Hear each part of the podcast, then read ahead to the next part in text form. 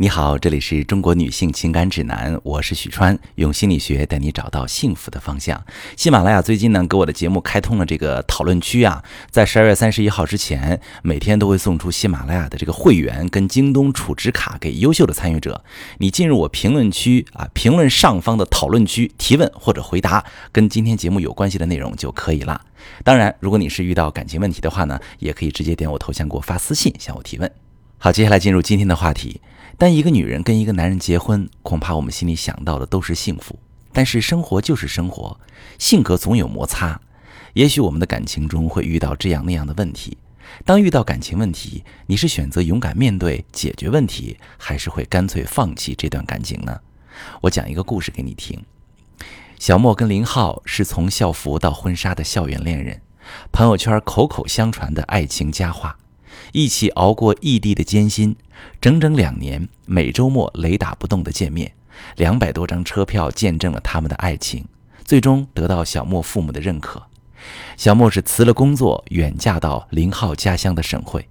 十几年来，两个人一起奋斗，买房买车，养育一儿一女。林浩很顾家，小莫一直都庆幸自己的选择。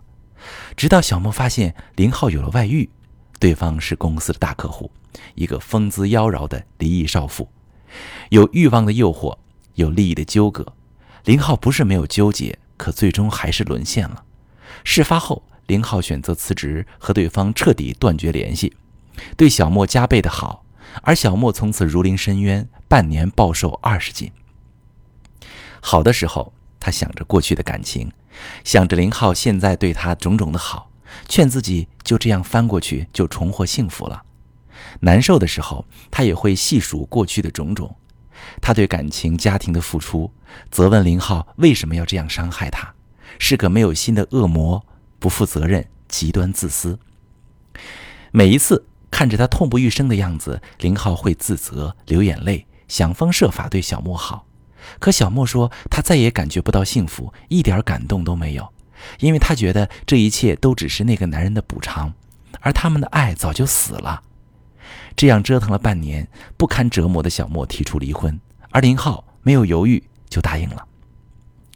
看到这个案例的时候，我内心很难过。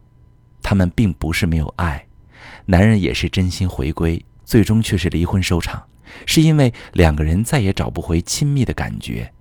而他们的心路历程，是很多外遇后选择修复的夫妻同样也在经历的。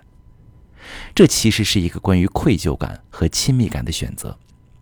林浩和小莫内心都是渴望和对方亲密的，可是强烈的愧疚感却阻碍了他们的亲密。事情发生后，小莫的伤心、愤怒源于林浩的辜负和背叛，这让他感觉到两个人再也不亲密了。他指责对方不负责任、自私，背后的潜台词是：我多么希望我依然是你最亲密的人，希望你爱我。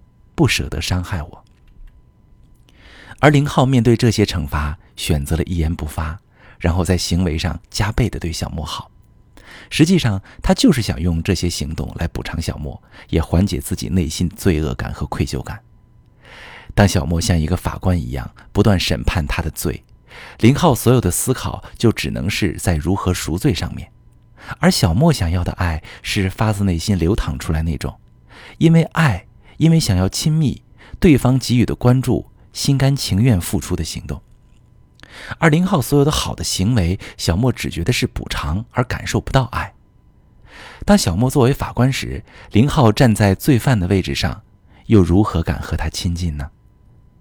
最终，小莫提离婚，是因为他再也感受不到真正的爱。林浩痛快答应，是他再也无法承受那些罪恶感、愧疚感。但其实他们之间并不是没有爱。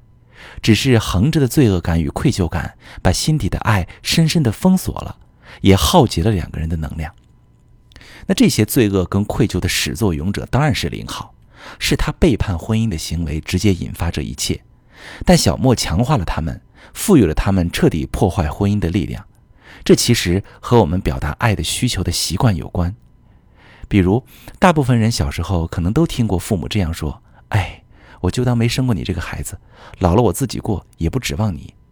这往往是父母生气、失望的时候对孩子说的，希望利用激将法让孩子听话一些，努力一些，对自己好一些。他们内心想要的是，孩子，我希望我们相处好一点，不想老了孤单。归根结底是想要孩子爱自己。可实际上说出来的话却是在打击孩子，因为这些话意味着，因为我的原因，父母决定老了自己过。父母觉得我靠不住，自私，没有能力，不负责任，是个坏人。生我养我的父母都觉得我很差，我一定是很不好。孩子可能会失去努力的动力，甚至自暴自弃。这样表达爱的需求的习惯，沿袭到夫妻感情当中，就是一方想要伴侣给自己更多的关注和爱时，会用指责、抱怨、道德谴责的方式，让对方先感到愧疚，激将对方来爱自己。殊不知，这样做可能导致最不想要的结果。就像是小莫和林浩的故事一样，当一方带着罪恶感、愧疚感补偿对方的时候，另一方反而感受不到真正的发自内心流淌出来的爱。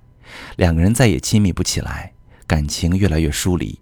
于是他开始加倍的谴责对方，越谴责越疏远，感情越来越差。到最后，被谴责的一方还可能因为无力承受这些愧疚、自责而选择逃避，让感情陷入长期冷战，甚至是发生外遇。所以，如果你遇到严重的感情危机，想离婚，那就干脆离婚争家产。如果你还希望去挽救这段感情，那就不要让自己谴责的话语再去给你们的伤口上撒一把盐，继续给对方伤害。你可以把你的感情问题发私信详细跟我说说，我来教你怎么解决。我是许川，如果你正在经历感情问题、婚姻危机，可以点我的头像，把你的问题发私信告诉我，我来帮你解决。如果你的朋友有感情问题、婚姻危机，把我的节目发给他，我们一起帮助他。喜欢我的节目就订阅我、关注我，我们一起做更好的自己。